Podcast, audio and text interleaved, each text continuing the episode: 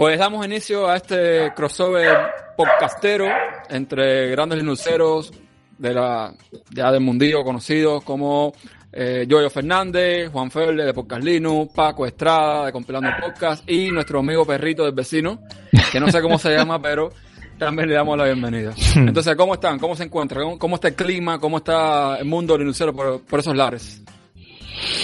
Pues en Canarias con mi, mi perro del vecino, que, que, me alegra todas las tardes. Pues bien, bastante calor, no tanto como en otros sitios que ya nos dirán ahora mismo.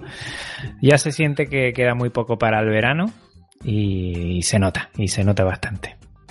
Bueno, pues eh, muy bien, uh, trabajando, trabajando hace un ratito, sufriendo los rigores de, de, la técnica para hacer una entrevista para el próximo podcast, uh, dando un paseíto que hemos tenido que dar para notar, para, para, relajarnos y después del paseíto notando, pues eh, como decía Juan, los rigores del, del, verano que se acerca, pero que bueno, eh, aquí pues tampoco es excesivamente duro, a pesar de estar en el sur de España, las tierras de Yoyo nos puede contar mucho más, así que no nos quejaremos mucho, estamos a 20 26 eh, graditos eh, y, y, bueno, bien, bien, bien. Yo estoy sufriendo, sufriendo porque que es la temperatura asfixiante, ayer 40 grados, mañana vamos a superar los 40 aquí en Córdoba. Saludos a Snoopy, el perro de, de Juan. Yo voy a poner Snoopy. Y que, bueno, espero que no se meta el ventilador, que lo he puesto lejos, porque dentro de mi habitación, de mi habitáculo podcastil, es imposible estar sin ventilador. Y un placer con compartir con vosotros otro rato.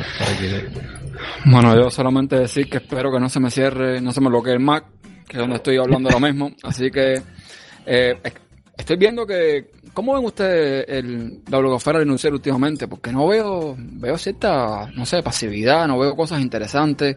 Después lo de, de Ubuntu y Genome, Onome y ahora la actualización esta de, de Plasma 510, pues no he visto más nada así como para resaltar, ¿o sí?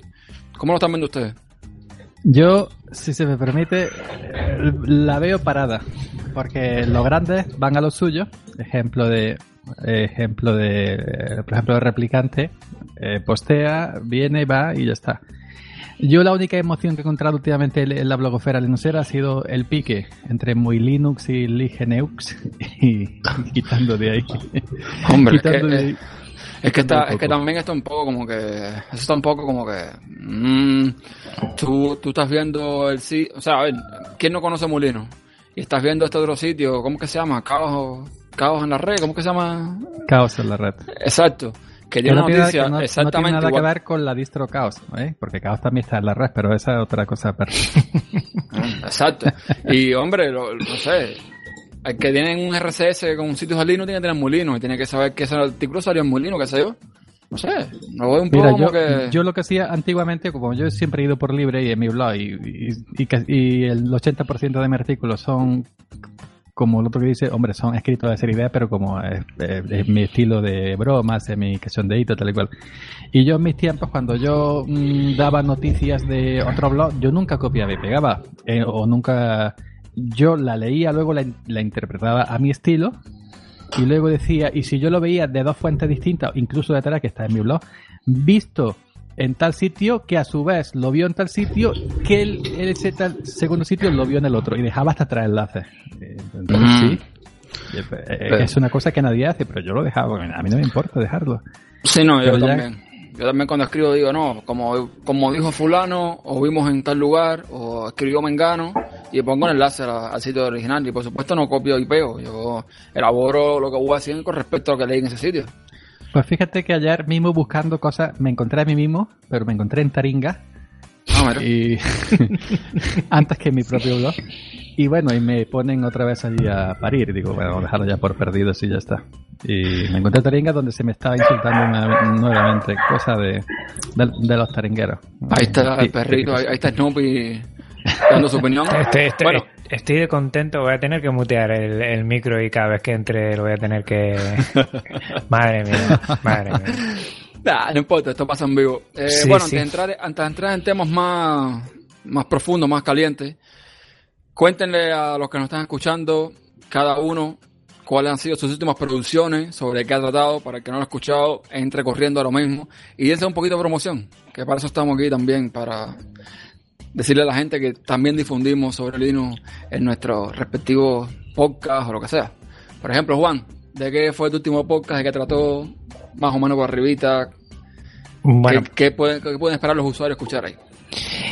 Bueno, pues los dos últimos podcasts han sido sobre los servicios NAT, NAS. Eh, en este sentido, yo como muy novato, pues lo que he intentado es intentar eh, entrar en este mundillo de lo que es el almacenamiento en red y bueno, quitarnos un poco ese miedo a los que somos muchos de ordenadores de escritorio que solo usamos aplicaciones y ya está, pues bueno, ver ese, ese mundillo que está muy interesante y que hay aplicaciones que, que uno puede levantar perfectamente y, trabajar con ellas y tener ahí su nube personal, tener su, su backup, tener eh, muchas cosas que creo que, que está muy bien, que yo desconocía totalmente y gracias a, a mucha gente pues pues uno va conociendo y lo esa fue una primera parte de, de un momento en un primer momento dar a conocer. Y después fue la entrevista que me gusta ir alternando el, el punto de vista más de conocerlo con una entrevista con alguien que sepa que fue con Judith. Y, y bien, muy bien, la verdad es que me está gustando eh, cómo estoy llevando estos episodios en el sentido de que hay un, un episodio formal y después una entrevista de alguien que puede arrojar más luz sobre el episodio. Genial, genial. Paco. Interesantísimo, Juan, lo que, lo que estás haciendo, lo que estás aportando. Mm. Estupendísimo. Oye, yo con, la, con, la, con las peleas que tengo esta tarde con, con los, los, los servicios de, eh, de comunicación, eh, ¿se ha cortado Mambel hace un momentito o he sido yo? Oh, sí, vi que entraste y saliste, pensé que, no sé, que, que había salido. No, no, pues entonces eh, los cortes son míos. Voy a pensar que es la, la conexión a internet y no y no problemas de, de, de Mumble, ya que ho- hoy me las he tenido con Mumble, con uh, Zencast y, y con todas para, para grabar una entrevista. Con perros Bueno, pues, eh, también, con perros, eh, aquí hay de todo.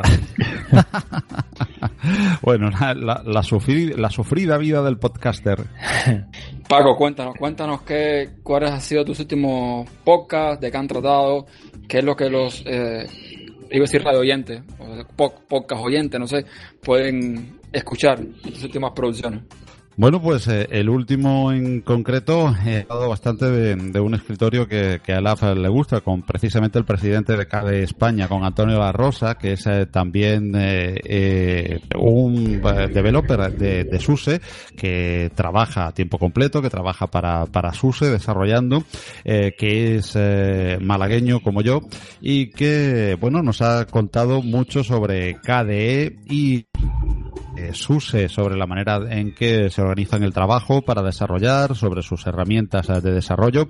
En fin, hemos tenido una charla que prometemos en cualquier otro momento continuar cuando pues haya más eh, novedades. Probablemente lo vuelva a tener dentro de poquito junto con ah, Baltasar Ortega para hablarnos de la Academy que está pues pronto pronto a realizarse a mediados finales del- mes de julio Almería, también un evento importante de, de- de habla hispana y a nivel internacional, puesto que se va a celebrar el Academia Español y el Academia Internacional. Así que mucho KDE, protagonismo mucho de KDE en, en la edición anterior y en las próximas de, de Compilando Podcast. También hablamos de Open Expo, eh, fue un previo a Open Expo que se celebró el día 1 de junio, esa feria eh, española, una de las dos prácticamente grandes eh, exposiciones españolas sobre Open No sé si el próximo... ¿Se me corta? Algo. Sí, pensé, pensé que se había cortado, pero ya está, ya está. Vale, vale. Pues eh, sigo pensando que algo, algo pasa con mi conexión hoy. bueno, pues eh, decía que, que en los próximos eh, eh, capítulos pues hablaré Algo pasa con Pues sí. Paco. Algo Se pasa corta, con se Paco. corta. Se corta. Paco, lo perdemos, lo perdemos. Paco, Paco. Algo pasa con Paco. algo pasa con Paco. Oh, María. Paco, ¿ya estás aquí? Hola, ¿estoy aquí o no? Ya, ahora estás. Decías que los próximos podcasts.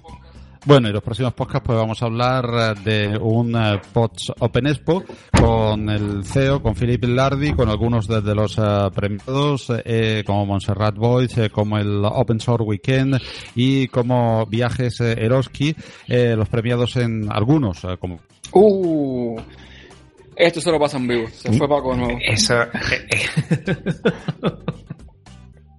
Paco, lo estamos perdiendo, reacciona. Paco. Lo estamos perdiendo. y, y en cuanto vuelva Paco, viene el perro. Eh, usted. Paco, Paco.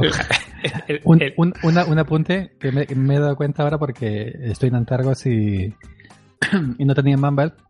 Es que también otra cosa interesante al Mumble es ir a las opciones a sonidos y desmarcar que cada vez, por ejemplo, que muteamos el micro con el clic de ratón en la interfaz que nos haga un sonidito, etcétera, etcétera, etcétera. Yo lo- en mi otro sistema no tengo, pero aquí como lo acabo de instalar no me he acordado. Y también interesante. Y alguien que está ahí con el clic, con el ratoncito, lleva un rato escuchando clic, clic, clic, clic, el, el mouse. ¿Y ¿Quién es el que está ahí? Con... Ese es Paco, ese es Juan.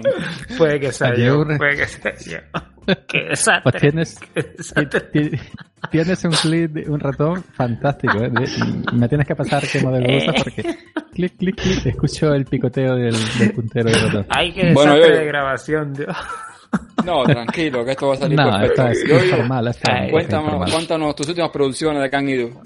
Mis para entrar en temas más mis calientes. últimas producciones que para vendérselas a Hollywood, pues me estoy centrando en los audios. Prácticamente ya no escribo, si no es para mm, desmenuzar el audio que estoy presentando. Y, y he hablado sobre Fedora 26, que viene ya con Genometra 24, y al fin han eh, metido en el instalador Anaconda una GUI que se llama Blivet para manejar las particiones del disco duro de una manera decente y cristiana, diría yo. Eh, de una manera normal, no como en la antigua Anaconda. Y he hecho un podcast rápido de 9 minutos sobre esto y mi intención es seguir haciendo eh, cada vez que sale una noticia nueva, pues vez de escribirla, comentarla, comentar la noticia. Y eso, 10 minutos arriba, 10 minutos abajo. Y tu- de esta manera un poco también gastando los minutos de, de mi, de mi servicio de alojamiento de, de- de audio, como por ejemplo Spreaker, que lo tengo ahí muerto de risa y me quedan muchos minutos y en fin. Y, y Pero- dentro de lo que cabe comentando todas estas cosas que me, que, me, que me voy encontrando, que me van gustando comentarlas, claro que sí. ¿Tú pagas Spreaker? Lamentablemente, sí, pago Spreaker. Ah, Tengo un bueno. plan. No, porque yo, yo puse otro día mi RCS con 17 podcasts nada más y al momento me estaba entrando un correo diciéndome que no, Mm. que había sobrepasado el límite de almacenamiento. Yo, El ¿esto plan qué gratuito son, el plan gratuito son Una mierda. muy poco, muy pocos minutos, creo que son 100 No. minutos o menos, ¿no? Una basura, una mierda. Vamos a decirlo con propiedad, una mierda. Yo me, me borré la cuenta automáticamente y cuando te, da- cuando te borras la cuenta te dice, ay, ¿por qué nos dejas? Y se los puse. Porque su plan básico es por una qué vas? basura. Por eso. Porque te vas. Porque- por- y los ¿por qué planes, y los vas? planes, y los planes de pago tienen, tú, yo por ejemplo tengo, creo que son 500 horas, cuando llegue ese tope 500 horas, aunque siga pagando de una cuota anual, no me dan más horas, tengo que borrar Hmm. episodios antiguos si quiero y para, y, y para hacer sitio a los nuevos, es decir, que está muy mal averiguado. Pues muy mal, muy mal. Debería ser que tú pagues, ah, por ejemplo, aunque sea porque yo estoy pagando 130 euros al año, o 140, creo que son 139, que tú pagas esos 100, 100 euros al año, pero que no te pongan tope de, de minutos y cuando los gastes tengas que Hmm. quitar audio viejos para... para- Hombre, para- pero dan instrucción. Uf, me está dando feedback. Ellos te dan instrucción. ¿Quién tiene abierto? ¿Quién tiene abierto algo ahí? A ver si estoy. ¿Ya? ¡Paco!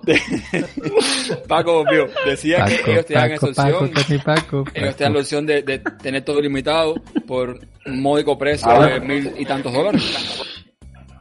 A ver si estoy ya recuperado por la causa. Uh, ahora se escucha de ultratumba. Sí, te escuchas mal, mal, mal. Y Juan está muy divertido. Juan, está eh, eh, está no, el- viniendo desde Siberia, el pobre Paco. está- yo iba a decir Transilvania, Mira. y tú no hemos quedado más... Ay, Dios. Me he ido lejos. Madre mía. Spreaker, hombre, tiene su parte. Explica es un servicio fantástico, fantástico, sobre todo para el feed. Te lo puedes personalizar Claro. a tu gusto, a mil y Hmm. una maneras compatibles mil por mil con iTunes. Hay que estar en, en iTunes. Y, y es un servicio Hmm. fantástico, emisión en Exacto. directo. eh, mi plan me, me da hasta tres horas de emisión en directo y luego se queda grabado y te hacen una copia de seguridad local, etcétera Y puedes con el móvil hablando por la calle. Aquí estoy paseando al perro, Hmm. guau, guau, guau, me estoy paseando con el perro Sí. del vecino. Como hace Locutorco, eh, famoso podcast de colombiano, el cual yo admiro y escucho en, en el- en el siglo XXI soy, pues va con su con su iPhone, creo que es un iPhone lo que tiene, con la aplicación Spreaker Hmm. mm, Studio en directo, pum, pum, pum, pum, y ya está, y se queda ahí. Es un servicio fantástico, pero como no tengas patrocinio, es muy Claro. caro para una persona normal, Es que normal y a- corriente. aún Muy caro. así pagando el, el hosting, el- la cantidad de almacenamiento que te dan, la verdad que Eh, no. es, es Es- muy es- pobre. es una basura. Es muy Es pobre. una basura. Pa- Ah, Para es que sea limitado son mil euros al año, para que sea limitado mil euros al año. Exactamente, eso es una, eso es una, Bueno, a ver, a lo mejor porque se dedica a esto de forma profesional, pero es que lo hemos hablado. El podcast no da tanto dinero. ¿O sí? Mm. ¿O da dinero? Yo lo que quiero es una línea de internet nueva, que se me oiga. Fibra óptica en los pueblos ya. Pero si tengo fibra óptica. ¿Ah, sí? Sí, yo no sé qué pasa. Ahora se me oye, ahora se me oye o no. Oh, un poco mejor. Un poquito mejor. Un poquito mejor. Bueno, pues, pues agarraos, porque tengo, tengo fibra. No me oíais con la fibra. Y resulta que ahora estoy a través del 4G del teléfono. Vamos. Y se oye mejor así. Pues como Mario de la red de Mario se entere que la fibra óptica va así, ya deja de pedirla. Ya, ya le pasaré ese no audio y digo, mira, qué mira, que tú- pasa. digo, mira, estoy llorando por la fibra óptica y mira Paco con fibra óptica lo que le pasa. Mejor. Pero Paco, si te has algún- has Vaya hecho algún test tarde, vaya que llevo. ¿Has hecho algún test de velocidad para ver si estás realmente te están dando el servicio que tú contrataste? Sí, sí, teóricamente sí, teóricamente sí, eh, pero esta tarde no, esta, no sé qué pasa, la otra noche pasó igual, de vez en cuando pues eh, se va todo a tomar por saco con Orange. Ah, Ah, Orange. amigo, ahí está el problema. Orange. Orange. Ahí está el problema. Tiene que ser con Orange. Orange. Con Bomistal, si no, no. Vomita, sí, sí. Sí. Es la única que, la única que ha traído aquí de momento la, la fibra. Mm. Ok, ok. Bueno, a ver, entonces, eh, poniéndonos un poco más serio. Para poner un poco más serio. Me están pidiendo que, que vuelva a tocar el tema de eh, Genome versus KD. Por favor, señores, Ay, por ay, favor. ay. Que- Esta que- es la quieren- guerra. Quieren que, que, Flame, que arda el flame, infierno. ¿Qué está pasando? Aquí, a ver, eh, bueno, Paco usa Genome, ¿verdad, Paco? Sí, señor, Ajá, Genome. Yo uso Genome. Siendo, siendo un, fe- un fiel, eh, ¿se me oye o no se Sí, me oye? sí, Como sí, para sí, hablar. Vale, vale. Sien- Siendo un, fiel admirador de KDE, ¿eh? que yo, empecé con KDE Linux, eh, pero bueno, hablamos de un KDE de hace 20, ¿no? Prácticamente ya casi 21 años. Y estuve unos cuantos años con KDE. Y después en Ubuntu también en algún tiempo usé Kubuntu. Eh, pero bueno, después me acostumbré a Genome. Sinceramente voy a dar mi opinión muy rápida, muy rápida, para no enrollarme mucho. Genome es un escritorio muy bueno, KDE también lo es, Creo que KDE es superior a Genome en algunos aspectos, sobre todo en Dolphin, con eso ya mm, hace falta correr mucho para que Genome sea mejor.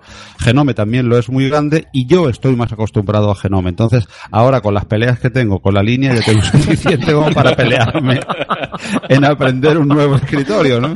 Entonces, dedico mi tiempo a intentar entrevistar 20 minutos a una persona y ocupar tres días y ya luego aprende- aprenderé KDE.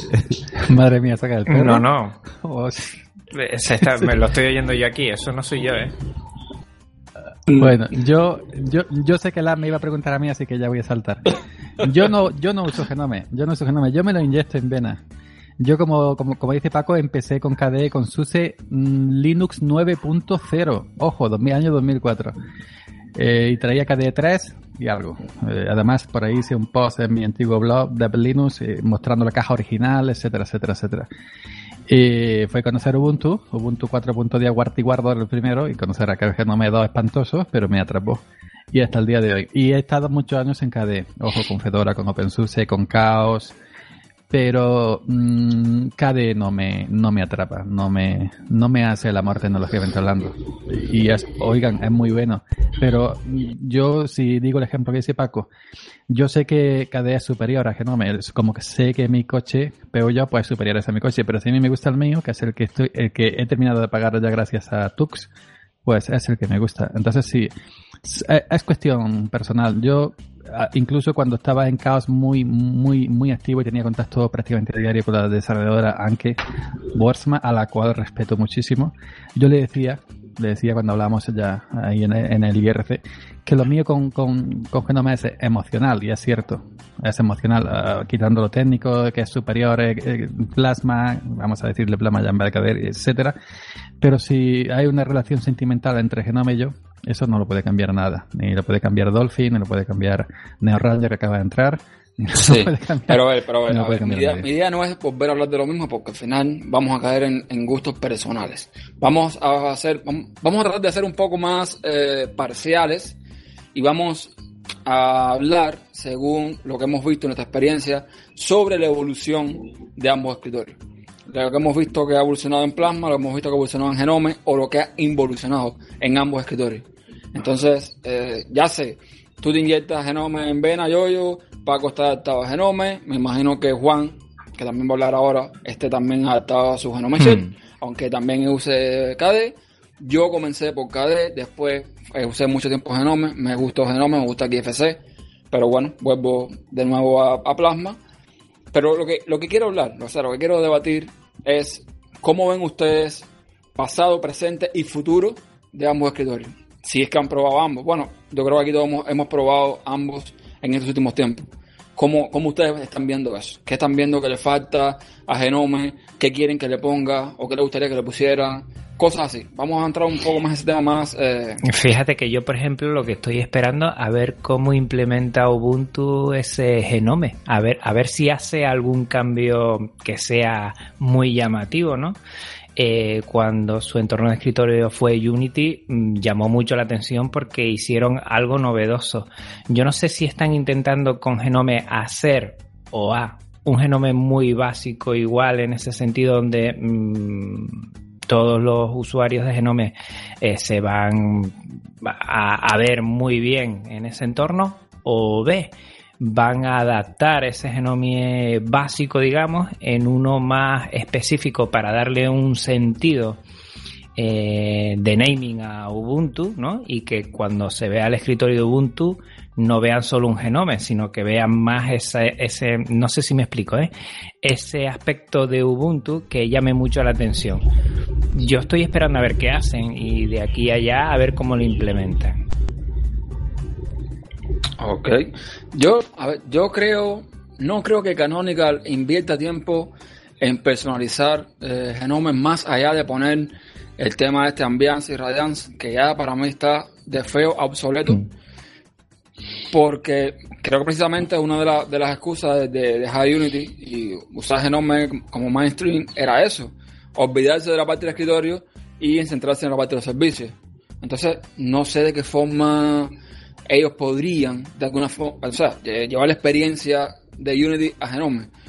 O no sé si realmente lo intenten o lo quieran hacer. De todos modos, Juan, ahora mismo, ¿qué tú le pondrías o le quitarías a Genome? Mira, yo te voy a poner una experiencia de usuario, que es lo único que puedo hablar porque desconozco bastante lo que hay detrás. Por ejemplo, a mí a la hora de, hacer screencast, por ejemplo, eh, con Cadeneon, puedo trabajar con OBS Studio en la misma máquina, ¿eh? con OBS Studio sin que se rompa el sistema gráfico. Y cada vez que intento trabajar con OBS Studio, eh, con Genome, hay algún aspecto de barras, algún aspecto de ventanas que se me rompe. Se, mm, se pixela, parpadea bastante. Mm, no sé si todos han visto cómo queda a veces un screencast con Genome, que la parte de arriba de la barra superior parpadea, crasea un poco y tal.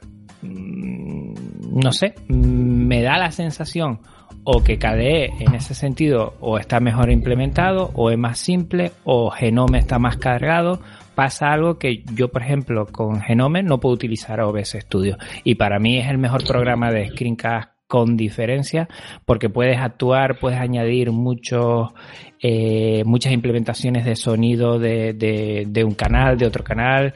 Y, y, he hecho en falta eso, no sé. Últimamente también se dice, lo estoy viendo mucho, eh, que Genome está más cargado que KDE, que parece que está más ligero que, que mucho antes. al final eh, el aspecto visual sí me llama más de Genome, pero no sé si es porque yo estoy bastante adaptado ya a eso y me cuesta esa curva de aprendizaje para llegar a, a KDE o, o no, o no.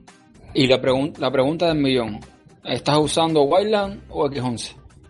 Mm, yo diría que Wayland, pero ahora lo estoy dudando.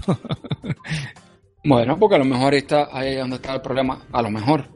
Yo he probado en, ambos, en Wayland, en X11 y OBS sí. Studio hace lo mismo. Oh, inclusive, inclusive ahora de vez en cuando mi, mi Antargos Genome se reinicia, se clipeos de mm. segundo y se reinicia la sal y entonces digo, yo se lo achacaba a Antargos, pero luego eh, me bien testing de, Lenovo, que también uso una Intel HD de, gráficos, eh, allí la 2500 y en el equipo de la 530. Entonces se, lo se los achaco a los drivers Intels, que de vez en cuando se un clipeo el, la shell de Genome y se reinicia. Y entonces puede, puede que sea eso, ¿eh? los drivers Intel sobre, sobre Genome Cell. Pero es que eso es lo que, eso es una de las cosas que tiene Plasma que a mí me encanta, la, la posibilidad de escoger usted sabe, entre Xrender o PanGL, y eso, y eso aporta mucho. No sé si Genome tendrá solución. ¿La tiene? No. Porque eh, eh, Genome, eh, Genome puede ser y, escoger en el inicio de sesión en la pantalla de, login o, la que te deja, normalmente le dejan todas por ahora, o X11 o, o, sí, sí, Sí, sí, pero sobre X11 lo que estoy hablando es que Plasma lo que te permite hacer es escoger si quieres ah, que el procesamiento gráfico sea por parte de la tarjeta de video o por el procesador. o, por el procesador, aquí render es exacto. Es lo, eh, no tiene ninguna herramienta para hacer esto, porque a lo mejor, ya te digo, ahí, ahí donde está la solución para muchos usuarios que tienen problemas de gráfico. Bueno, pero Genome no tiene esa opción, pero tiene una aplicación de recetas de cocina que con eso ya. Ponte serio, hombre. Entonces yo, a, ver, a ver, a ver, ¿qué tú o sea, en el tiempo que has usando Genome y lo que has usado antes, ¿qué tú le quitarías o le pondrías a Genome? Ay, ay, ay, señor. Bueno, yo, yo he sido, he, sido y sigo siendo un, enamorado de Genome, de Genome 2 sobre todo. Ya no volvería a día de hoy a Genome 2, por eso no uso Mate, porque ya no, no me veo en, en, en, Genome 2, ya estoy totalmente adaptado. Eh, totalmente identificado con Genome 3. Yo le pondría el navegador eh, de archivos un poco más completito, me gusta Nautilus. Eh, lo pondría al estilo Dolphin. Eh, inclusive si se pudiera, si se pudiera portar Dolphin a, Genome GTK y KD Connect, otra aplicación que me parece espectacular. imprescindible. Espectacular. Lo que pasa es que yo no, la instalo porque arrastra media librería de, Plasma. Ya tengo KD Live en mi, en mi anterior Genome y me ha arrastrado medio, medio Plasma. Y yo le pondría, eh, le, quitaría, eh, le quitaría lo de los iconos que se, que se ven de las aplicaciones abiertas eh, que se ven abajo a la izquierda, que eso no sirve absolutamente para nada. Lo dejaría como estado siempre arriba a la derecha, eh, en la barra de notificaciones. Le pondría algunas extensiones de serie, integraría en el propio sistema de Genome, porque eso es, que es de vida o muerte, ya que esas de, extensiones como Dastodoc, extensiones como la de Media Player, extensiones Topic topicons, etcétera, todo eso tiene que venir sí o sí. Por lo demás, eh, por lo demás me, me parece un escritorio bellísimo, lo puliría porque ya se ve que está engordando un poquito de RAM, de consumo de RAM. Yo tengo 16 GB, a mí no me estorba, pero hay gente que no tiene tanta RAM como yo. El, aplicaciones propias no suelo prácticamente usar, yo soy muy sencillo, uso mi Five mi Chrome, mi de música y las aplicaciones propias de Genome, mapas, etcétera, etcétera, etcétera, ni la de recetas tampoco, no las suelo usar. Entonces, pues a mí, ahí están, ¿no? por si me hacen falta, pero... O sea, cuando te refieres, cuando te refieres a que Genome es hermoso, que estoy de acuerdo contigo, es cuando quitamos al white y ponemos otro tema GTK. Estamos en los 7, ¿no? y otro tema de icono. Sí, sí, por supuesto. El Genome por defecto es una auténtica monstruosidad de horrendo. El, el, el, el, tema Adguaita ese. No, es horrendo. Pero, pero, incluso más, disculpa, más allá del tema que es feo, ustedes ya, mi hermano, se han acostumbrado, pero a mí me cuesta entender por qué ponen los botones de aceptar, cancelar a una esquina y a la otra, en la parte de arriba de la ventana, o abajo, no sé, pero una esquina en uno, una esquina en el otro, como si fuese un tablet. Yo estoy en el escritorio. ¿Usted eso resulta cómodo? ¿Tener un botón por un lado y un botón por el otro? aceptar cancelar, Mm. los la, de, de la Sí. ventana esta, ¿no? donde siempre han Sí. estado, arriba derecha. No, no, no, no. A mí no sé por qué me sale aquí en algunas aplicaciones los botones. Me sale Ah, uno sí. a la, a una- Sí, a la sí. esquina derecha y el otro a la esquina izquierda, superior. O eh, no sé si es arriba o abajo, no me acuerdo, pero separado. Arriba, No, arriba, no, sí, eh, separados. no, eso, eso es cuando, cuando abres, cuando tienes alguna aplicación, por ejemplo, para subir algún archivo, vas a subir, por ejemplo, algo al Firefox que estás es- escribiendo, mm, das al botón explorar y para encontrar ese archivo, Es verdad. entonces sí sale como tú dices, Sí. que sale mejor arriba. Es, es esto. Eso es porque la gente de, de Genome Mm. Se mueve un poco la, la botonadura, te tienes que habituar bastante, ¿eh? Es verdad, es verdad. Exacto.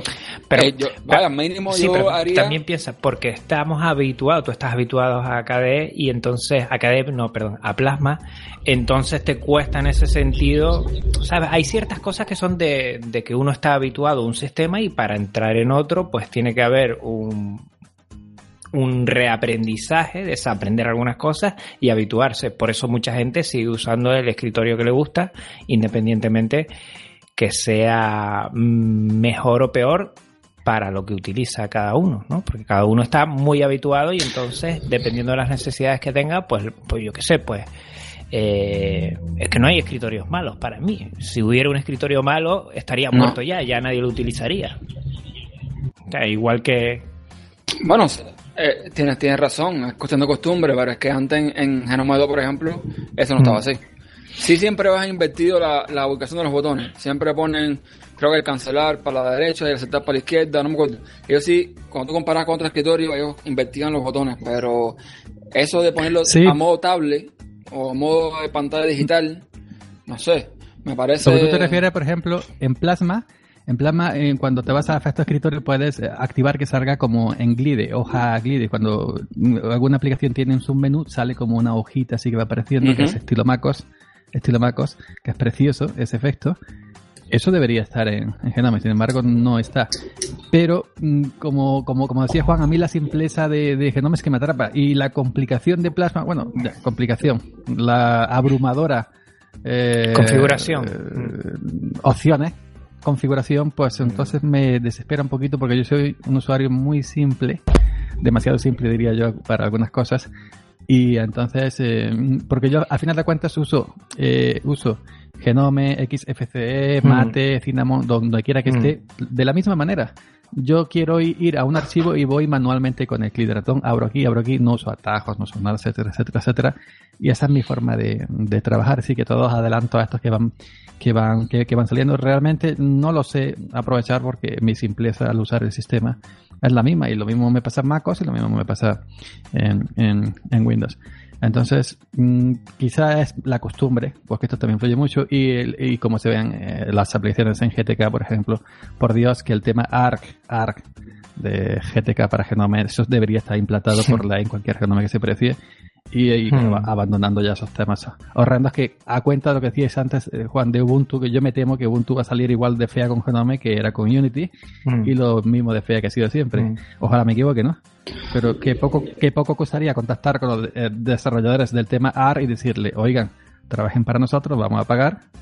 Y te- este, este tema es pa- Mm. para nosotros, es perfecto, ¿no? Y, y creo- hay, hay, aplicaciones, hay distribuciones que se han dado cuenta de eso, como por ejemplo Corora, como por ejemplo Apricity, que ya no existe la, la pobre, pero se, se dieron cuenta y se vamos a ofrecer algo que, que realmente enganche, porque si un usuario que nunca ha visto Linux y viene el sistema y, y- y le pega el fogonazo ese de Ubuntu de feo que, que, que cae Mm. a la cara y dice, coño. no, Pero al final no son, son no me gusta a mí". gustos, ¿no? Porque yo hay, Yo hay dos- cierto, por ejemplo, en el tema de los iconos, hay ciertos iconos que a mí me parecen horrorosos, pero no entiendo cómo una distribución es de distribuciones muy grandes y muy las siguen utilizando y no creo que tenga más gasto de recursos utilizar unos iconos que otros, ¿no?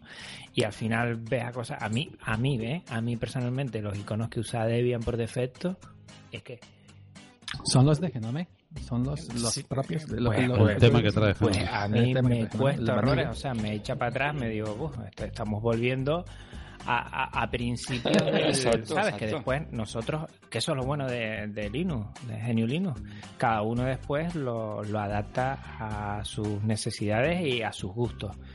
pero hay cosas que yo veo que digo, bueno, si lo ponen será porque a la mayoría de ellos les gustará. No creo que lo pongan porque sea horroroso, ¿no? O porque vaya a consumir menos porque sea feo, ¿no? Pero, uff. Yo creo que Paco, Paco está aquí, señores. Paco, ¿estás? Paco.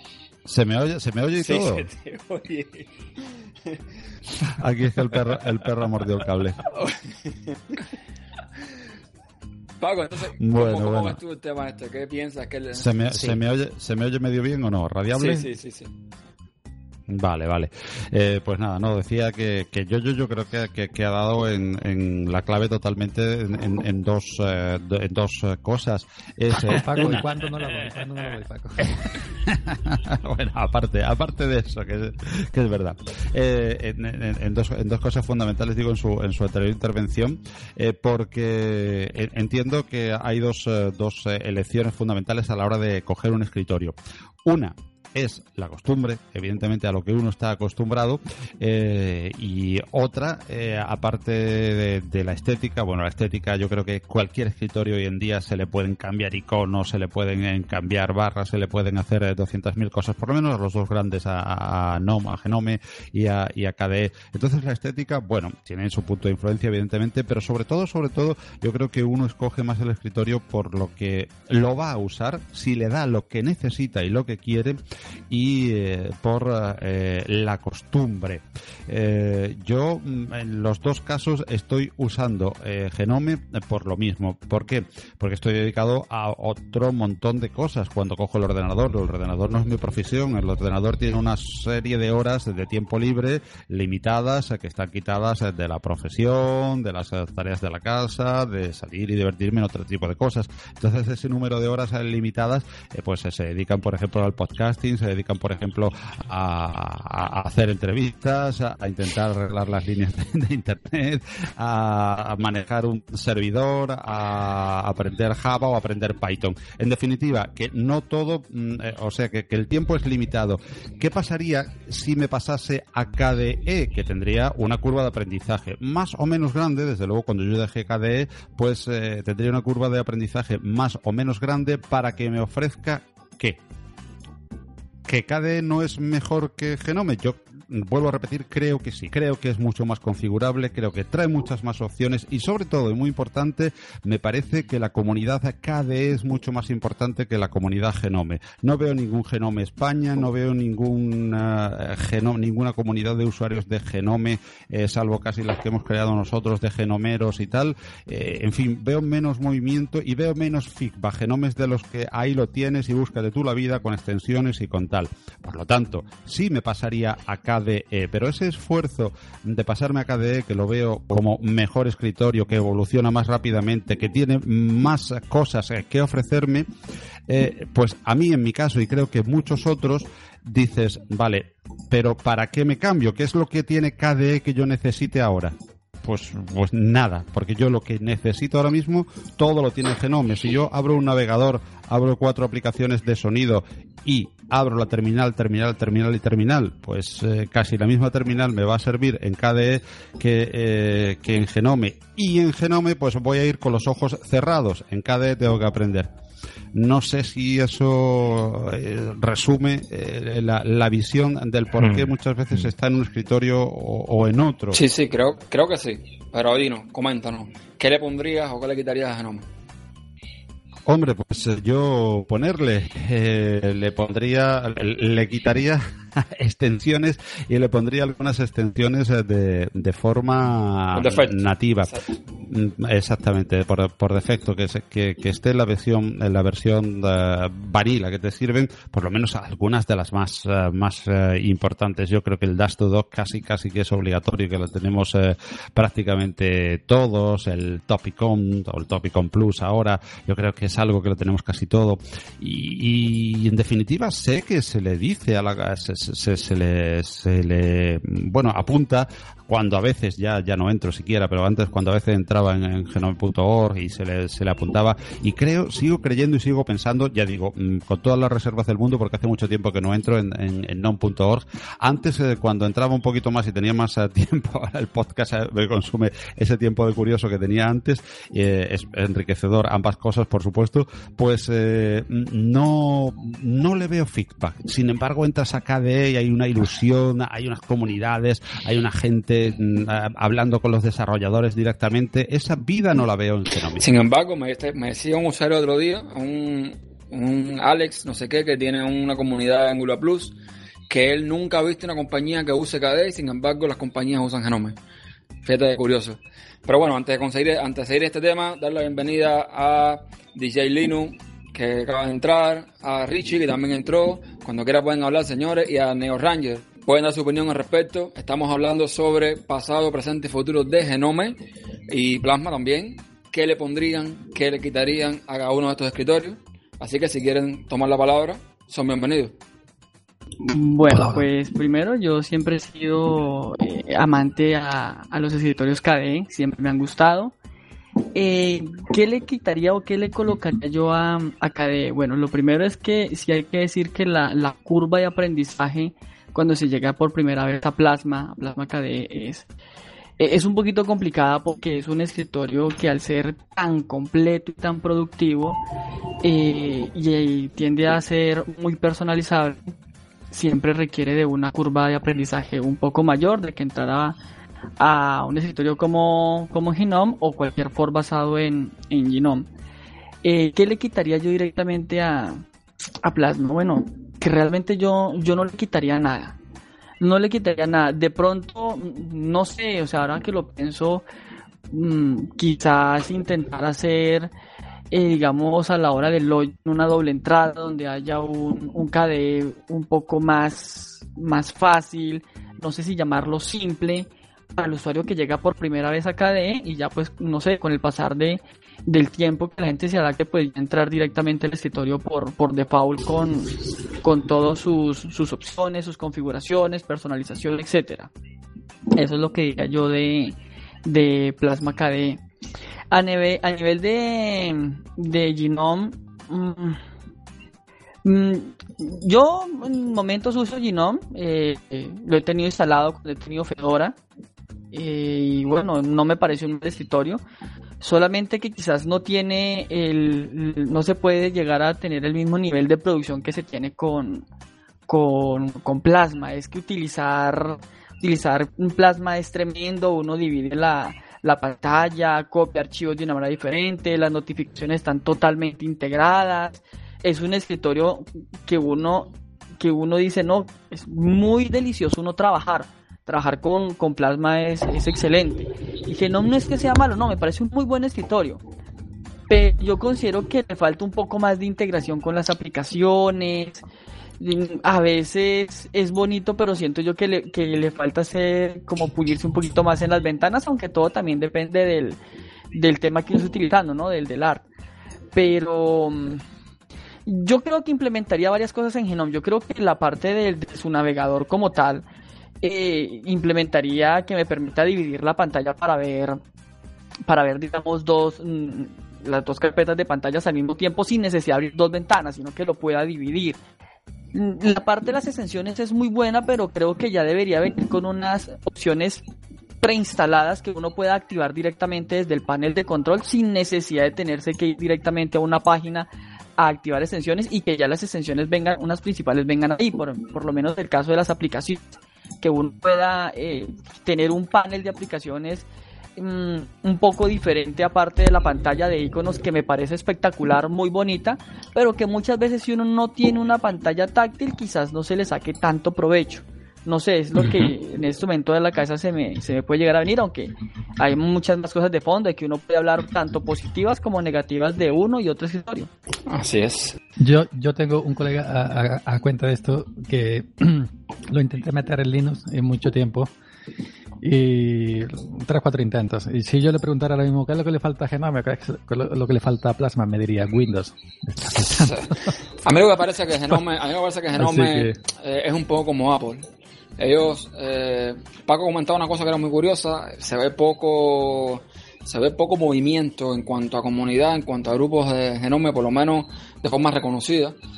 Y me parece que estos desarrolladores de Genome están muy, muy eh, pensando a lo Apple. Yo te doy esto de esta forma y tienes que usarlo así. Entonces uno tiene que recurrir a, Genome, a Tweak Tools para modificar el, escritorio. Y esto va un poco como que en contra de lo que hemos siempre estado acostumbrados a hacer en, en Linux, ¿no? De poder modificar, ok, déjalo como tú quieras, ponle, ponle dash, ponle, no sé, tu filosofía de escritorio, pero al menos déjame eh, modificarlo sin tener que estar usando herramientas de terceros, nada por el estilo no sé, eh, no, me obliga a usarlo de esta forma. Entonces, eh, yo lo estaba usando, repito, y tuve que ponerle 500 extensiones para lograr más o menos que, que, quede como a mí me gustaría que fuese Genome. Entonces, no sé. Yo, por ejemplo, si ahora mismo tuviera que decir que no soy usuario de Genome, pero si tuviese que decir qué ponerle, bueno, un montón de herramientas que uso en Plasma o, que funcionen como en Plasma. Ubuntu, si quisiera llevar la misma experiencia que tiene eh, que tenía en Unity o que tiene todavía en Unity, a Genome tendría que implementar HUD, tendría que implementar un global menú, tendría que hacer unas cuantas cosas. Y no, repito, no creo que lo hagan. Pero por ejemplo, me pasa, me pasa que yo salgo de Plasma y voy a, a Genome y quitando Dolphin, que sabemos que es una herramienta súper potente. Señores, yo extraño Carruner. Yo intento hacer algo, no sé, una cuenta rápida matemática y, y yo extraño Carrune. No ejecutar Carrune y escribir la cuenta y que me muestre el resultado. O que no sé, que me muestre el clima o cualquier cosa. Entonces, es lo que también ustedes dicen. Es un poco, tiene que ver con lo que uno está acostumbrado a usar. Y el hecho de la productividad depende de cada cual. Hay quien es productivo con genoma y quien es productivo con, con plasma. Eso es también como un gusto, un gusto personal, es algo muy personal. Ahora voy a hablar rápido de lo que yo le pondría a Plasma. De quitarle no, no le quitaría nada. Sinceramente no creo que quitarle nada. Tiene, yo creo que está de sobra. Ahora, ¿qué le pondría? Le pondría otro sistema de, mm, de ventanas. Ah, me refiero, a ver, para explicar mejor. Kawin es genial, es el mejor sistema de, para mí de ventanas que hay. Eh, eh, es muy potente. Pero el problema que tiene Plasma, que es lo que a ustedes muchos no se, no se acaban de acostumbrar, es que todo va por separado. Tenemos eh, el tema de las ventanas por un lado, tenemos el tema del color de las ventanas por el otro, tenemos el tema Plasma por otro lado. Entonces, esto no, no sucede como, como un GTK, que tú pones un tema GTK y te cambia casi siempre panel, eh, iconos, botones de la ventana, color de la ventana, todo en un, en un solo un solo paquete. Entonces, yo eso en Plasma lo, lo remodelaría un poco para hacer que, eh, no sé, se integre más. Ojo, eso está. Si lo ponemos a pensar, ya eso está. Que es cuando entramos al look and feel, todo la primera opción esa que te pone, que tú pinchas y te pone todo según el, el, esquema que tú, que tú escojas. Si por ejemplo pones Breeze Dark, te pone todo oscuro y no sé qué historia, ya eso está. Pero cuesta hacer un poco más, o sea, cuesta un, poco como que adaptarse a hacer ese tipo de configuraciones. La gente normalmente hace cosas por separado, entonces no logra hacer un ambiente más completo. Yo creo que es lo único así que, que, extrañaría de. O sea, que me gustaría poner la plasma para que fuese un poco más. Porque los temas de este caso son hermosos. Yo eso no, no se lo discuto a nadie, se lo discuto. Los temas de caso son hermosos. Ah, perfecto, ya sueno. Sí, bueno, yo creo que este eterna lucha, ¿no? De lo que son los, los entornos de, de escritorio, al menos los, los escritorios completos, es, es el clásico. Pero yo me quedaría con que eh, de Genome me gusta la sencillez que tiene para pues hacer prácticamente todo. Y esto lo comento porque con mi padre eh, le presté mi, computadora, eh, en la cual yo tenía instalado lo que es Plasma, y se dio de topes para poderla utilizar. eh, la cantidad de menús, la cantidad de opciones que hay, simple y sencillamente no podía hacer absolutamente nada, no sabía, se sentía perdido. Cosa contraria cuando le instalé lo que es Genome. Entonces ahí, a pesar de que, bueno, también tiene su curva de aprendizaje, le resultó más intuitivo manejarse. Entonces, pues esto ya me, me habla ¿no? de un poquito el tipo de usuario al que está eh, más orientado eh, cada uno de estos entornos. Pero de quitarle a, a, a Genome, pues sería difícil quitarle algo, más bien habría que ponerle, ponerle algo, cada vez le van quitando más cosas. Pero el tema de extensiones, yo creo que sí es un fastidio el hecho de recibir un, un escritorio que lo sientes incompleto y sí o sí necesitas estar metiendo eh, una serie de complementos para poderlo hacer funcionar. Entonces esto para mí es, es un fastidio y de Plasma lo que me gustaría es que incorporaran una especie de, de asistente así al estilo de, de Chakra como lo llegaba a tener donde tú configurabas determinados parámetros una vez que, que iniciabas la primera sesión. Entonces creo que esto yo le, fa le facilitaría mucho el, el, acceder a un usuario recién, recién llegado al entorno, al poderse manejar, al poderlo configurar de una manera, digamos, más amigable, más sencilla, y ya tendrá tiempo de ir toqueteando el sistema e ir configurando pues las cosas que, que realmente necesite, pero de momento, pues si me entregan un sistema y si no sabes dónde están las cosas, cuesta mucho trabajo hacer algún tipo de modificación. Richie, dame hacerte una pregunta porque es curioso. Eh, eh, su padre, ¿qué, ¿qué, usaba antes de usar esto? ¿Windows XP, Windows Vista, Windows qué?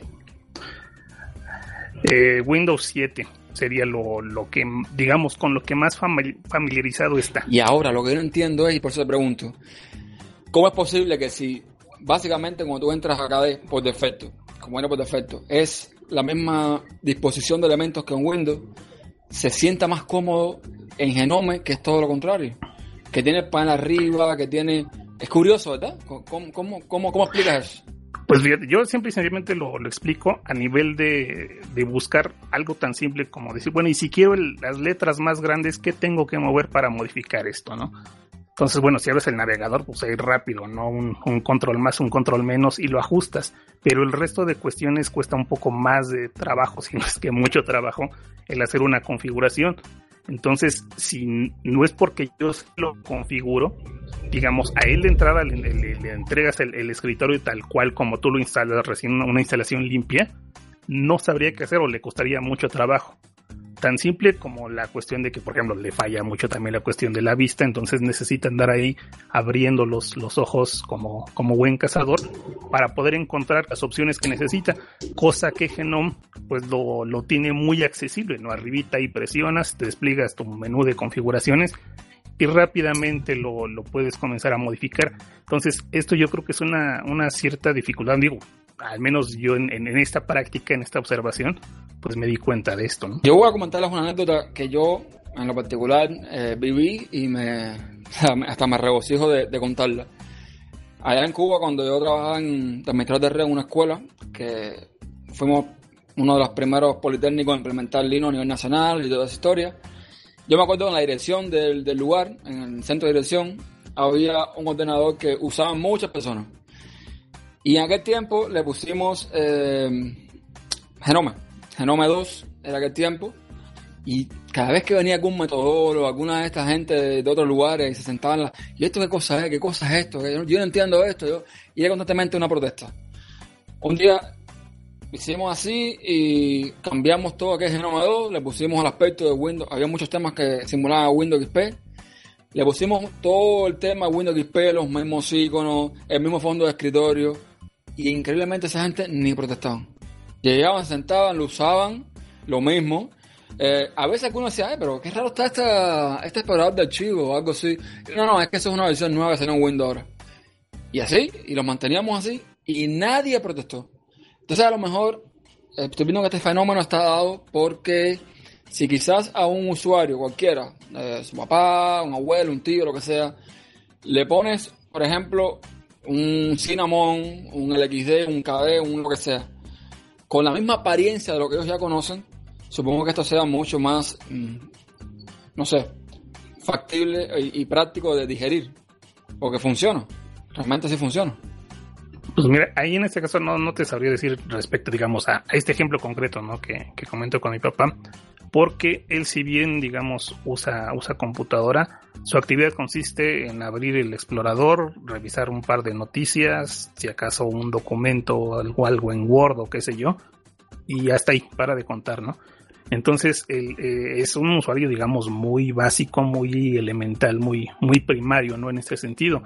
Entonces, eh, yo no sé qué tan eh, factible, ¿no? Me refiero, o sea, que, que, él mismo, digamos, note las diferencias entre los diferentes sistemas, porque yo se lo he tratado de explicar, se lo he tratado de poner con ejemplos, mira, es que esto aquí, esto asado, y simple y sencillamente, o sea, él se va con que no, es que este que me pusiste es con el que más fácil puedo trabajar. Y estoy hablando de, de Genome, ¿no? Entonces, esto es lo que a mí me llamó la atención, de esa simplicidad, de esa carencia de, digamos, de, de opciones, de menús, de, de todas estas cuestiones que, que, estamos acostumbrados a ver, por ejemplo, en un, en un KDE, pues obviamente pues le, le facilitó mucho el, el, trabajar en Genome. Inclusive se siente más cómodo que trabajando en Windows, que es lo que él conocía. Entonces, creo que esto es una cuestión que, que, varía de persona a persona, pero bueno, lo comento como una experiencia cercana. No, lo positivo de esta historia es que al final termina usando Linux y deja Windows al lado. No importa lo que use, no importa el escritorio que use, está usando Linux. Y eso creo que es, algo positivo para, para su padre, ¿no? Juan, eh, en la escuela usted usa Hemos intentado hacer alguna aproximación, sobre todo de un pesado como yo. Eh, bueno, tengo varias anécdotas buenas.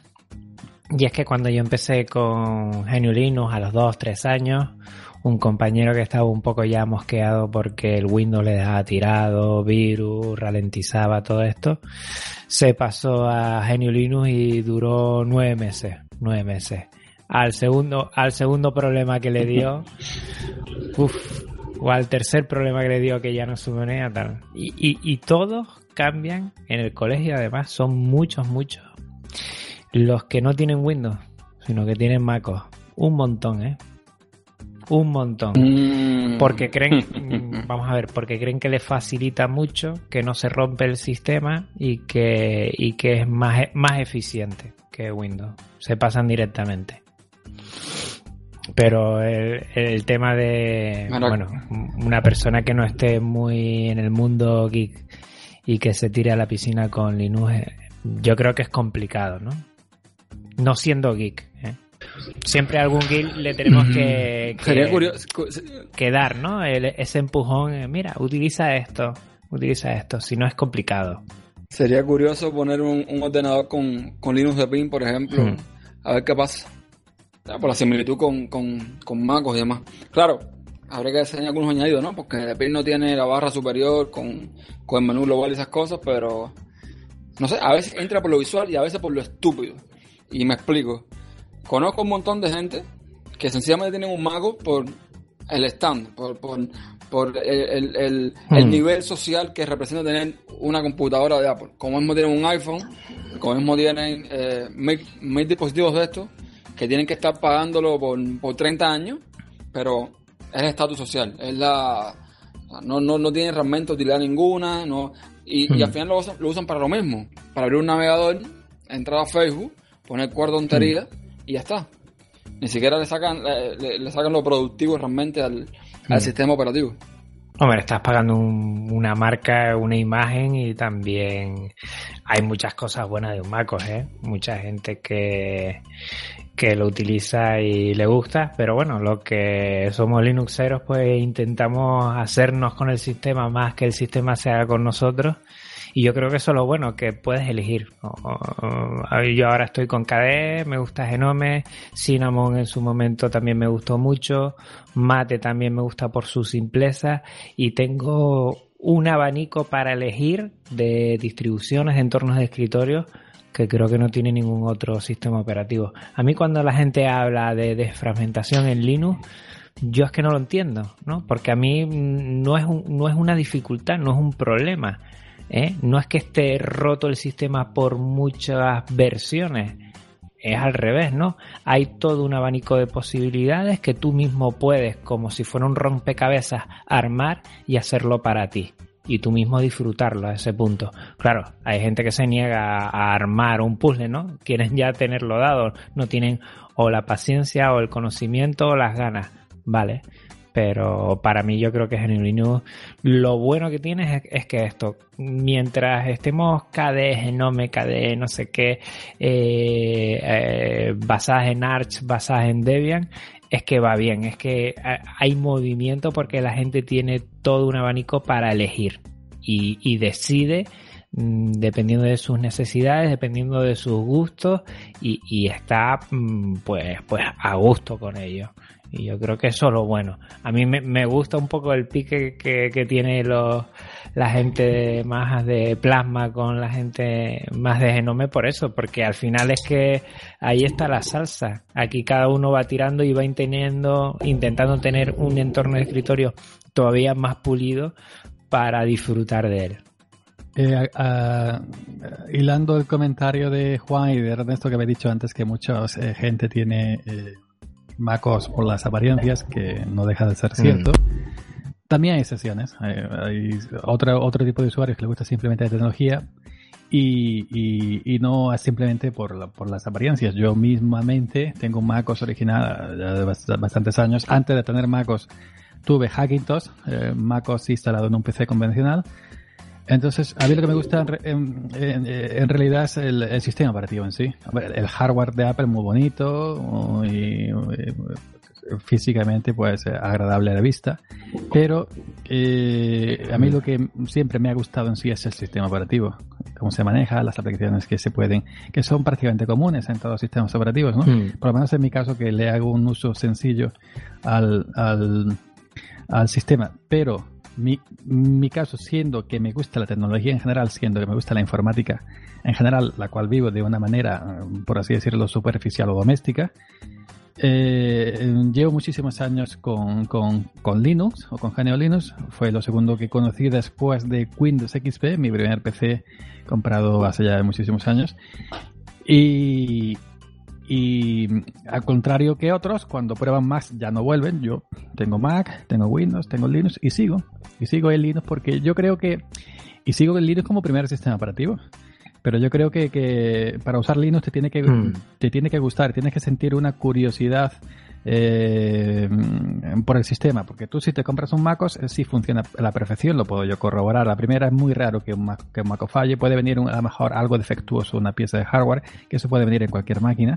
a mí me falló. Eh, ahí está, pero me refiero que puede venir en, la, en, la, cadena de montaje, puede haber algo que, que salga a lo mejor una partida defectuosa. Eso es Apple, HP, Sony, la que quieras pero el, que se compra un, un MacOS enciende el, enciende el botón power y lo usa y muy bonito, etcétera, etcétera, etcétera. Y el que se compra un portátil normal corriente, eh, el que se compra un Windows, que como, como suelen decir lo que no son ajenos a este mundillo, pues ya está, lo mismo.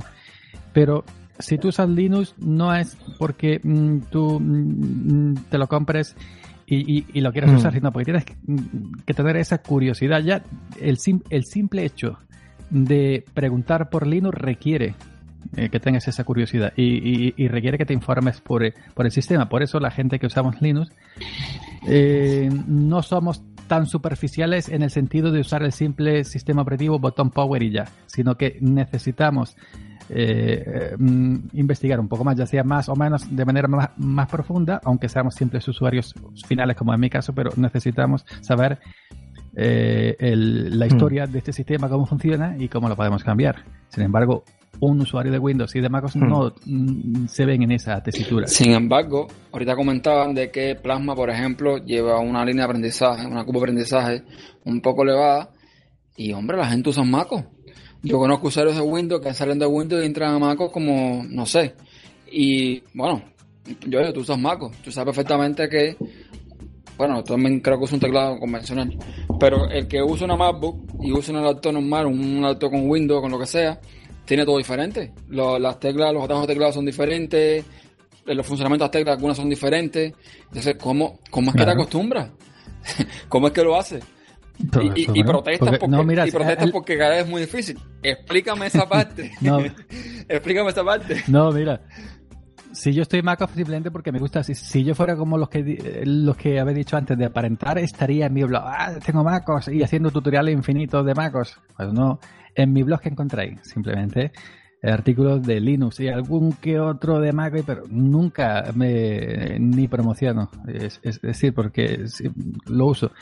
¿Que cómo, mm, que cómo me acostumbro? Pues fácil, porque mi, uso básico del sistema es muy simple. Es decir, en mis tres sistemas Windows, Mac y Linux, y incluso Android y iOS, hago lo mismo abro el navegador, el explorador de archivos, voy aquí a mi blog, grabo un audio, lo subo, voy a YouTube y ya está. un poco más. entonces podemos resumir que tanto Genome como MacOS y demás eh, son fáciles de usar. O sea, son para cosas simples y entonces Plasma sería para cosas más complicadas. ¿O sería más complicado de usar? Mm, mm, Plasma lo, no, Plasma lo veo más enfocado como al tema mm, eh, de usar herramientas más profesionales. Genome sería, para mí, para mi caso, eh, más sencillo a nivel de usuario normal y corriente doméstico para un, entretenimiento del sistema o usar el, sistema como entretenimiento. Y sí veo que hay aplicaciones más profesionales en, Plasma. El que se dedique, el que se dedique más al mundo profesional, que sea su espacio de trabajo, el, el sistema y el escritorio, pues va a encontrar herramientas más, digamos, más completas en, Plasma que, en Genome. No es mi caso, eh, para mí los sistemas operativos, ya, llámese Linux, llámese Windows, llámese MacOS, son puro eh, entretenimiento y diversión y gozo, pero de ahí ya está, de, ahí ya no. Pues coincidimos, estamos completamente en sintonía. Eso fue lo mismo que le dije yo al usuario este de, de Genome, que se puso así, de que en 10 años que lleva escuchando que Plasma tiene esto y Plasma tiene aquello, no sé qué historia, pero Plasma no está en la compañía y Genome sí está, en fin. Ahí tuve que hacer la historia de lo que pasó con Plasma. Eh, muchos de aquí puede que lo sepan. La repito, un momentico rápido. Recordemos que Plasma, o mejor dicho KD, en sus inicios, eh, usados, siempre usó librerías Qt. Las librerías Qt en su momento fueron propietarias y todo un rollo y como siempre eh, muchos usuarios fundamentalistas o sabrá Dios como que le dieron la espalda a KD en a favor de Genome por las librerías Qt en diferencia a las licencias con las librerías GTK. Y esto es un fenómeno muy interesante, porque también entra a jugar todo el tema de a lo que uno se acostumbra. Sencillamente esos mismos usuarios que dejaron KD a un lado porque usaban librerías Qt propietarias, se pasaron a Genome y se acostumbraron. Y ya está. Pero fíjate que yo coincido contigo en lo que me estás diciendo. Que fue exactamente fue lo mismo que le dije yo a esa persona. Yo Genoma lo veo, es un excelente escritorio, lo, lo, digo en todos los escenarios, es un excelente escritorio, pero lo veo para cosas más simples. Lo veo para, para lo que tú dices, para un sistema operativo de, digamos, entretenimiento, de consumir contenido, de cosas simples.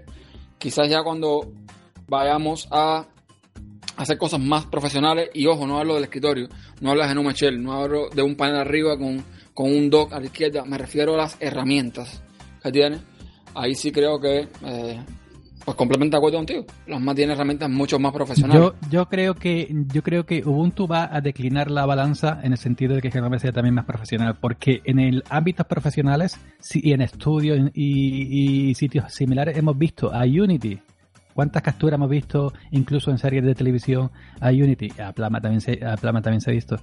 Pero cuando ahora Ubuntu se pase definitivamente, bueno, ya, ya está en Genome, y se lleve arrastre toda la gente que estaba en Unity a Genome y la convenza, ahí tenemos, por ejemplo, el, el, spam continuo de Genome en OMG Ubuntu, que es, digamos que es el blog extra, extra oficial de Ubuntu, pues eh, va a hacer que, que bueno, eh, estamos bombardeando para que ya se eh, convencer a la gente de que Genome es lo máximo, mejor que Unity. A mí no me hace falta que me convenzan porque yo me inyecto Genome en vena.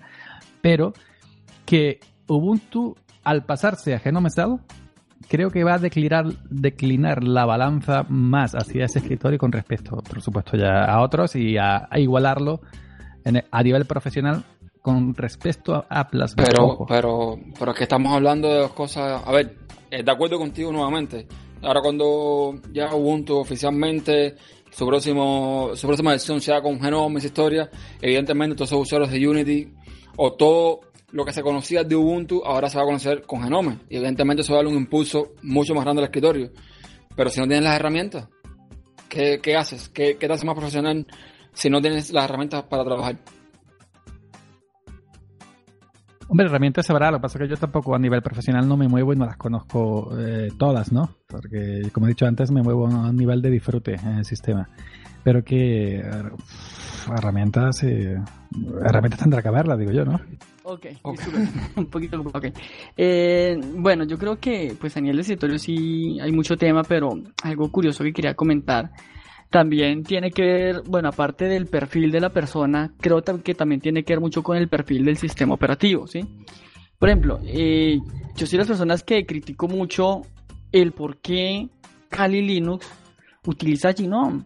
O sea, eso es un sistema operativo que es de penetración y testeo, todo lo que tiene que ver con seguridad informática. Bueno, los que lo quieran utilizar para hackear, para hackear, pero ¿para qué el escritorio Gnome en un sistema operativo como esos? ¿Para qué tanta visualidad? ¿Para qué los iconos? Digamos, esta parte, que es lo que yo les decía antes, que es para una pantalla táctil. O sea, una persona que utiliza un sistema operativo como, como Kali Linux, ¿para qué quiere un escritorio como Gnome? No, preferiblemente utilizar un for, un un mate o un cinnamon o qué sé yo, ¿sí? Eh, otra cosa que, que, yo también digo es, por ejemplo, en el caso de Ubuntu Studio, que es un sistema operativo para, para la parte multimedia, ahí es donde yo digo, ¿por qué utilizan un escritorio tan simple como XFCE? ¿Por qué no hay utilizar ahí sí un Plasma o en su defecto un Genome? Entonces, por ejemplo, ese tipo de cosas también yo creo que uno, digamos, las personas que crean estas distribuciones Linux deberían pensar, hombre, yo no creo que Kali Linux requiera un escritorio como Gnome porque es que no se necesita parte visual de ningún tipo. ¿Sí? Más allá, digamos, de un menú en donde uno escoja, bueno, la opción que, que, se deje se desee escoger para crear un Metasploit o etcétera, etcétera. Lo mismo pasa con lo que yo le digo de, de, un sistema operativo como Ubuntu Studio, o sea, no, no debería utilizar XFCE. Es más, los tres distribuciones Linux que yo conozco aparte de Ubuntu Studio, que es para el trabajo multimedia, trabajan es con, con Plasma. El caso de Fedora Jam, eh, hay uno que se llama XS Studio y hay otro que ya murió que se llama X Music y los tres trabajan bajo bajo KDE como escritorio por defecto. Ahora, en Kali Linux sí se puede llegar a instalar otros escritorios, pero el que viene por default directamente es, es Genome. Eso es algo que también es curioso hablando de escritorios. Es que es algo, por ejemplo, no sé, los que han usado Ubuntu o usaban Ubuntu, era algo que yo siempre criticaba también en, en Ubuntu. ¿Por qué si XFC tiene herramientas, algunas aplicaciones propias, no sé qué más, tú tienes que usar las de Genome? Las de Genome. Por ejemplo, estoy hablando así que me acuerde del monitor de sistema. XFC tiene un, su propio monitor de sistema, XFC Task Manager. Y sin embargo, esta gente de Ubuntu, que supuestamente deberían darle un, un escritorio más ligero, te ponían el Genome System Monitor con todas las librerías y dependencias que eso arrastraba. Entonces, sí, eh, son cosas que, que se nos, a lo mejor a nosotros, como lo vemos de un punto de vista más simple, se nos escapa de las manos. A lo mejor, eh, digamos, Canonical y eh, Tigo Mark y esas cosas que tienen otra, otra visión que a lo mejor nosotros no tenemos, le encuentra sentido. Es lo mismo, me, me preguntaban otro día por qué Tigo Mark se fue por por genomes y que está haciendo un unito sobre Qt, en fin, en fin, sabrá Dios, ellos, él, él sabrá qué es lo que quiere lograr con eso, él sabrá los pactos que quiere eh, llegar con, no sé, con Reja, con Fedora, con, con todos sus desarrolladores, eso nada más lo saben ellos, ellos dando sus motivos. Pero bueno, eso es, eso es eh, eh, al final, en resumen, al final, es, depende del punto de vista de cada cual evidentemente.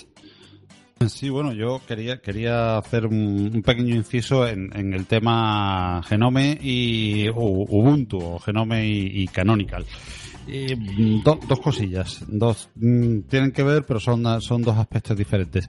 El primero es eh, que mm, todo el mundo eh, habla de por qué ha elegido eh, Genome, por qué se ha elegido Genome y tal. Yo entiendo, entiendo, repito, y lo entiendo, entiéndaseme que lo hablo desde un admirador de KDE y que cualquier día, cualquier día que tenga un poco más de tiempo, da el paso a lo que fueron además mis orígenes, KDE o Plasma.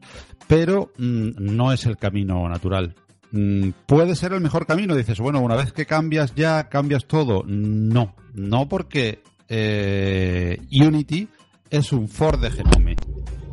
además, eh, Ubuntu ha estado con Genome 2 años y años y años.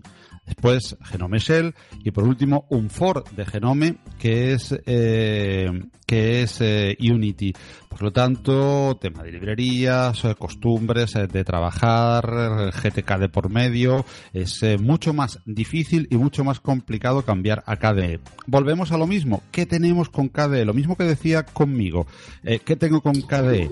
Pues a ver, mm, lo que tengo lo que tengo con KDE es un escritorio pues más completo, con mejor comunidad, pero no perdamos de vista ahora el segundo aspecto que yo quería decir, el, que el cambio natural yo creo que es Genome, pero además, además, ¿por qué eh, creo yo, es una opinión, lógicamente, ya la expresé en un podcast, ¿por qué creo yo que Ubuntu abandona Unity? Abandona Unity porque en realidad está abandonando el escritorio, pero no, no solamente Ubuntu, sino cualquiera que se vaya a dedicar, eh, digamos, eh, profesionalmente a Linux eh, y que no sea un desarrollador o un administrador de sistemas. ¿Por qué? Porque Linux donde impera y donde está imperando es en los servidores. Porque Linux donde impera y donde está imperando y va a imperar aún más es en lo que se nos avecina, que es nube, nube, nube y nube y porque además eh, Linux en lo que va a seguir eh, siendo también un rey y codeándose con los demás es en Internet de las cosas. Por lo tanto, Ubuntu eh, para salir a bolsa para recoger, digamos, el beneplácito de inversores que invierten en futuro, que no invierten en mil euros o, mil millones de euros para recogerlos hoy, sino dentro de dos o de tres o de cuatro años, que eso es un mundo enorme en la tecnología a la velocidad que va, pues quieren invertir en cosas de futuro, que son la nube, que son el Internet de las cosas. Perdón. Entonces Ubuntu eh, va a... Eh, no es que deja Unity, es que deja el escritorio. Por lo tanto, ¿a dónde me voy? A lo que menos trabajo me cueste, con que pueda aprovechar la, mitad de las librerías al ser un for Unity, con que pueda haber... Y ojo, a mí me extrañaría mucho, me extrañaría mucho que sería de extrañar que Ubuntu cuidase mucho Genome, que hiciese un Genome muy particular, muy suyo, muy...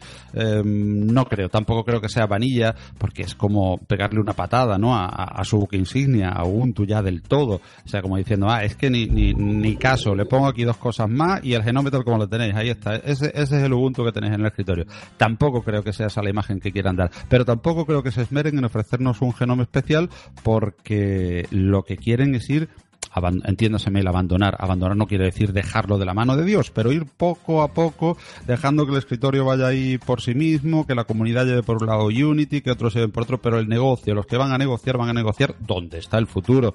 Eh, bueno, eh, hablábamos eh, hace poco Eduardo Collado y yo en, en OpenEx, puesto a última exposición así grande que ha habido y tal, de temas de open source. Allí un escritorio no se veía en ninguna para nada. Nadie hablaba nada del escritorio, nada, ni de Genome, ni de de nada, de nada. Pero es que ni un comentario, es curioso, ¿eh? ¿eh? vamos, no sé si fueron 100 ponencias o algo así, en ninguna, en ninguna, una por lo menos, decir, bueno, una perdida por ahí contra que había 7, 8 a la vez, una que hablase de KDE, un genome, el futuro del escritorio, los nuevos escritorios, nadie.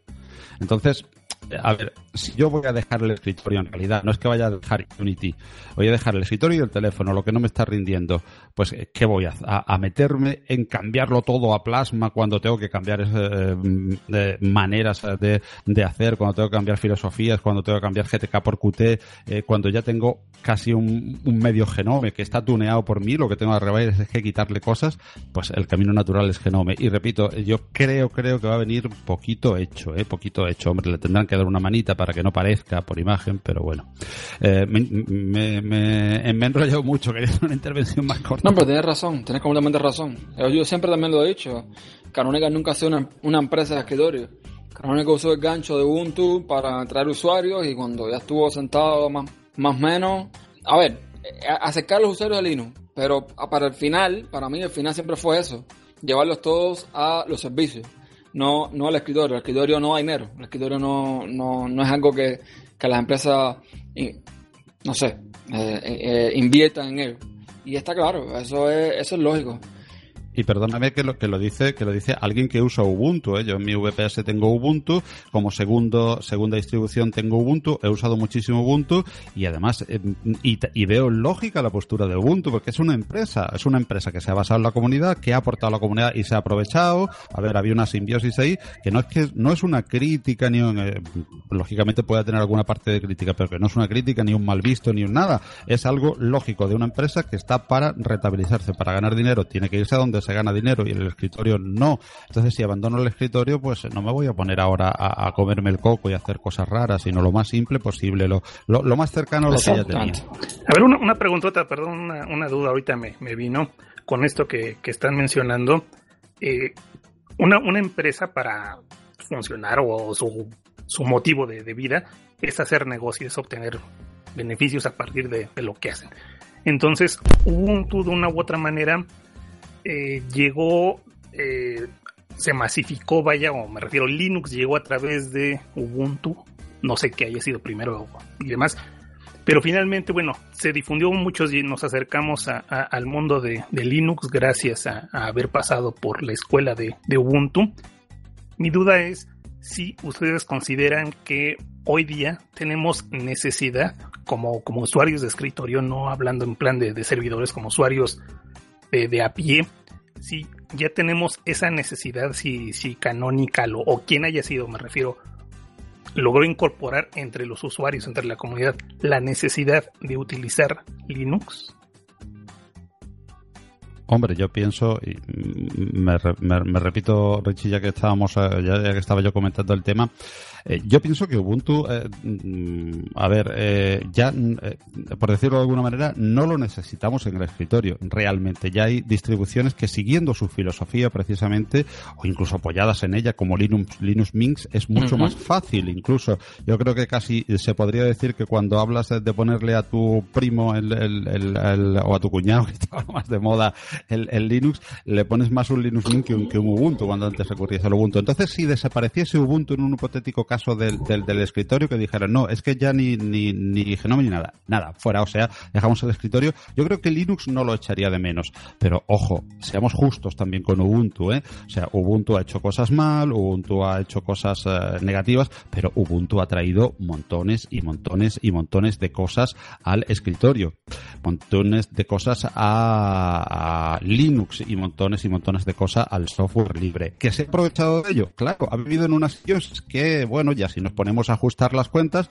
pues eso sería cuestión de otro podcast enorme entre todos, otro, otro debate de si en esto eh, ha sido mejor y con esto te has llevado más a cambio de menos. Bueno, vamos a dejar ahí en un eh, eh, caldo espeso reposar que se ha llevado cosas de la comunidad y ha dejado muchísimas cosas en la comunidad, pero evidentemente como empresa ha venido a hacer negocio. Ya luego es más lícito, como siempre, en cualquier otra empresa que quiera hacer muchísimo negocio negocio y quiera ya aprovecharse demasiado o que quiera hacer un negocio decente, honrado y de ganar un sano y justo beneficio, ¿no? Pero que no sé si responde a tu pregunta, Richie, pero es que... Es que no lo pregunto propiamente respecto a, Ubuntu, a Canonical, sino me refiero eh, bien que mal, gracias a la presencia de, Ubuntu, eh, la difusión que se le hizo, el regalar las, las, los discos ¿no? de instalación, que aunque bueno, pues ya sabemos cómo es el tema de las licencias y demás, que no, tampoco es que estuvieran regalando mucho, pero finalmente nos vendieron un poco la idea, ¿no? De, de, usa Linux, usa la, la, conoce otra, otra cuestión. Entonces, esto, bueno, digo, yo estoy utilizando Linux gracias a, haber pasado por ahí, pero mi duda es si, si el objetivo de, crear una necesidad, que es lo que es una empresa, de crear una necesidad después de vender su producto, en este caso yo lo veo así, digamos, a nivel macro, si, si la, la presencia que, que, hoy día tiene Linux entre la comunidad, entre los usuarios, ya es, eh, pues esto ya es una necesidad, o sea, ya es, ya existen usuarios que de verdad necesiten utilizar Linux. Digo, yo como usuario, pues te puedo decir que sí, ¿no? Porque lo uso. Pero justo en este momento yo estoy utilizando un Windows, entonces pues también tengo la posibilidad de ir de aquí para allá. Pero me refiero en términos generales, los usuarios pueden ya sentir esa necesidad de utilizar algún sistema como Linux. Sí, quizás también. Bueno, eh, tú estás utilizando Windows y Linux. Yo estoy utilizando Linux y Linux. no sé si me explico. No, y yo estoy usando Linux y Mac. Eh, no sé, el, el, el, tema de usar un sistema operativo u otro depende también de lo que hemos hablado. La necesidad de los usuarios, eh, los gustos de los usuarios. A lo mejor eh, te sientes ahora bien cómodo en Windows simplemente por usar Windows pero a lo mejor está usando Windows porque... es, que fíjate, lo, pregunto a raíz de una situación que pasó hace poco con una, con una amiga, este que me comentaba esto de, oye, y en mi computadora puedo utilizar, este, puedo instalar Linux. Le dije, sí, no, pues, está estudiando la preparatoria y demás. Pero el asunto está en que ella me dice, es que yo necesito utilizar Linux porque es lo que no utilizamos en la escuela va, o sea, por mí genial, ¿no? Digo, qué bonito, qué padre. Yo no sabía que se estaba utilizando Linux ya en las escuelas. Pero le pregunto, oye, ¿y qué Linux es el que necesitas? Digo, para facilitarle la posibilidad de si estás usando Ubuntu, pues te instala un Ubuntu y, y hasta ahí queda. Le pregunto, ¿qué sistema estás utilizando? Y me dice, no sé. Entonces, bueno, ¿de qué me sirve que en una escuela esté utilizando Linux si no me explican mm. que Linux es un mundo, que hay, o sea, todo esto que ya sabemos hoy día, ¿no? Hasta, digamos, en plan básico, pero que no se limite nada más a, decir, bueno, pues uso Linux porque es lo que tengo instalado y ya. O sea, se necesita que el usuario también eh, lo conozca, profundice, pero si nada más es pues para abrir y revisar, qué sé yo, alguna consulta en Google, pues como que no tiene mucho sentido, no hay ninguna diferencia entre usar uno u otro sistema. Entonces, el que yo diga en la escuela utilizamos Linux, pues, ¿qué sentido tiene? ¿no? eso fue un, un, tema en el lugar donde trabajaba, en, en el Politécnico de Informática. Teníamos, eh, nosotros, enfocábamos el plan de clase.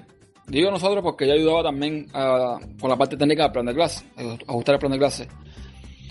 A que era un error, es un error, era no, es un error, para mí es un error que tú enseñas a un estudiante a usar una herramienta.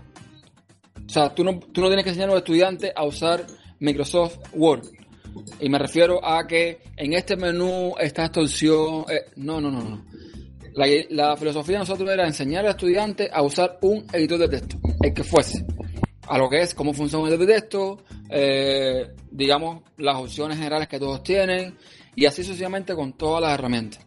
Si tú pones un sistema operativo en un lugar, simplemente por ponerlo, o porque es, lo que está de moda, o es porque, y obligas entonces al estudiante a trabajar sobre ese sistema, eso es un error. Eso es completamente un error. O sea, he visto en mi caso gente que llega y dice, no, yo me gusta usar Linux, pero no puedo usar Linux porque en la universidad eh, estoy usando, me está enseñando no sé cuál programa, que no corre Linux, no me corre en Windows. Eso es un error. Es completamente un error. Pero bueno, eso se ajusta también a las... Eh, no sé, necesidades y, caprichos de, cada institución y lo que sea. Hay que ver si hay de por medio, los intereses que hay de por medio, hay que ver, no sé, quién está, quién está dirigiendo esa, esa, esa tarea, eh, cómo piensa. Pero ya te digo, mm, tu pregunta, no sé, no sabría ni qué decirte, porque es, normal que, que, que, en muchos lugares implementen cosas, porque sí, porque ya, y no tenga un sentido, no tenga una explicación, no, no tenga un, un, problema ahí de fondo que te den a conocer de por qué se está usando eso y por qué no se está usando. Juan. Fíjate, fíjate que le estoy dando vueltas a lo que hemos comentado y igual lo veo desde mi terreno, ¿eh? Por lo menos eh, esa alumna o ese alumno que sabe que está utilizando Linux, pero no sabe exactamente lo que está haciendo, pues por lo menos ha entrado Unilus en el usuario muy de a pie que solo tiene un ordenador y lo que quiere es encenderlo y utilizarlo y ya está, ¿eh? No sé si, no sé si saben por dónde voy, ¿no? Si me se dan cuenta. Igual se ha normalizado el uso de GNU Linux también en, esa gente de a pie que poco tiene o, no le interesa, no es tan geek como nosotros y lo que quiere es que funcionen las cosas, como dice yo, yo mucho, dice yo de una nevera lo que quiero es que me enfríe la cerveza. Pero cómo funciona, bueno, yo lo que quiero es que me funcione, ¿no? No lo sé, no lo sé. Yo, yo lo vería como un acierto, ¿no? Que me viene alguien y dice, sí, utilizo Linux, pero la verdad que tampoco llego a entenderlo completamente y poder destriparlo como sistema operativo. No lo sé.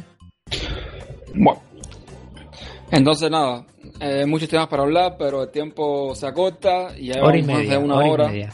y tanto, Ujú. hora y media, ¿verdad? Eh, en esto sí que creo que por hoy podemos dejar la charla y en otro momento Mm. continuar con otros temas. Así que vayan apuntando lo que tengan en mente. Oye, que qué bueno que no, lo debatimos. nos reunimos parte- otra vez, ¿verdad? Hacía mucho tiempo que no conversábamos y no estábamos juntos aquí en Mumble, en Kilal Radio. Qué bueno. Exacto, hombre. Hombre, es que ya cuando No. pone famoso, Paco famoso por aquel lado. Sí, famoso. el otro. Entonces como que ya cuesta, ¿no? Por cierto, por cierto, tengo que tengo que abrir el, el reabrir en iVox.